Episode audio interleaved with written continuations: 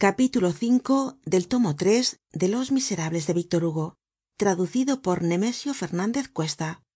Capítulo v sus fronteras. El pilluelo ama la ciudad y ama tambien la soledad. Tiene mucho de sabio. Urbis amator como fusco. Ruris amator como flaco. El andar errante soñando es emplear muy bien el tiempo para un filósofo particularmente en esa especie de campiña bastarda bastante fea pero estraña y compuesta de dos naturalezas que rodea algunas grandes ciudades y entre ellas á parís. Contemplar los alrededores es contemplar un anfibio. Concluyen los árboles y empiezan los tejados. Concluye la yerba y empieza el empedrado. Concluye el surco y empiezan las tiendas. Concluyen los baches y empiezan las pasiones.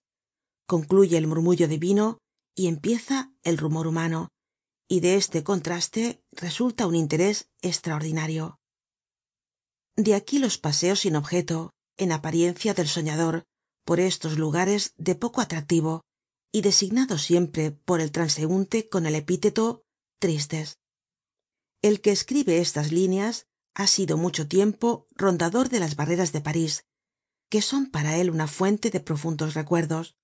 Aquel césped cortado aquellos senderos llenos de piedra aquella greda aquellas margas aquellos yesos aquella áspera monotonía de eriales y barbechos los plantíos de frutas tempranas de los hortelanos descubiertos de repente en el fondo aquella mezcla de lo campestre y lo urbano aquellos vastos rincones donde los tambores de la guarnicion dan constantemente ruidosas lecciones haciendo una especie de simulacro incompleto de una batalla aquellos desiertos de dia y ladroneras de noche el molino suelto que gira á impulso del viento los aparatos de estraccion de las canteras las tabernas en las esquinas de los cementerios el encanto misterioso de las grandes tapias sombrías que cortan á escuadra inmensos y vagos terrenos inundados de sol y llenos de mariposas todo esto le atraia casi nadie conoce aquellos sitios singulares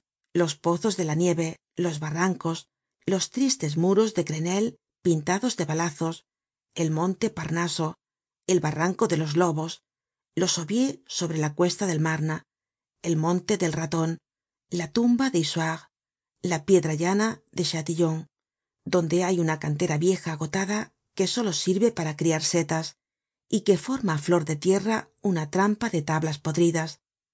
El campo de roma es una idea el de parís es otra. Por qué no ver en lo que nos ofrece un horizonte mas que campos casas ó árboles es quedarse en la superficie los aspectos de las cosas son pensamientos de dios. El sitio en que una llanura se une á una poblacion tiene siempre cierta melancolía penetrante la naturaleza y la humanidad hablan á la vez y aparecen las originalidades locales. El que ha andado errante como nosotros por esas soledades contiguas á nuestros arrabales que podrian llamarse los limbos de parís ha descubierto aquí y allá en el rincon mas abandonado en el momento mas inesperado detrás de un seto poco poblado ó en el ángulo de una lúgubre pared niños agrupados confusamente fétidos llenos de lodo y de polvo haraposos despeluznados que juegan al chito coronados de florecillas son los niños de familias pobres escapados. El boulevard esterior es su medio respirable. Los alrededores les pertenecen y en ellos tienen su escuela los novilleros. Allí cantan ingenuamente su repertorio de torpes canciones. Allí están ó por mejor decir allí viven lejos de toda mirada bajo el dulce sol de mayo ó de junio arrodillados alrededor de un agujero hecho en la tierra jugando las chinas disputando por un ochavo irresponsables huidos sueltos felices. Y cuando os ven se acuerdan de que tienen una industria de que les hace falta ganarse la vida y os ofrecen en venta una vieja media de lana llena de saltones ó un manojo de lilas. El encuentro de estos niños es una de las mayores pero mas dolorosas gracias de los alrededores de parís. Algunas veces en aquel monton de muchachos hay algunas niñas tal vez sus hermanas ya casi mozas flacas nerviosas atezadas por el sol y el aire cubiertas de pecas coronadas de centeno y amapolas alegres esquivas descalzas algunas están comiendo cerezas entre los trigos. Se les oye reir por la tarde. Estos grupos vivamente iluminados por la luz del mediodía ó entrevistos en el crepúsculo ocupan al pensador y estas visiones se mezclan con sus pensamientos. París es el centro su campiña la circunferencia. Para estos niños no hay mas mundo. Nunca van mas allá. No pueden salir de la atmósfera parisiense del mismo modo que los peces no pueden salir del agua. Para ellos á dos leguas de las barreras no hay nada.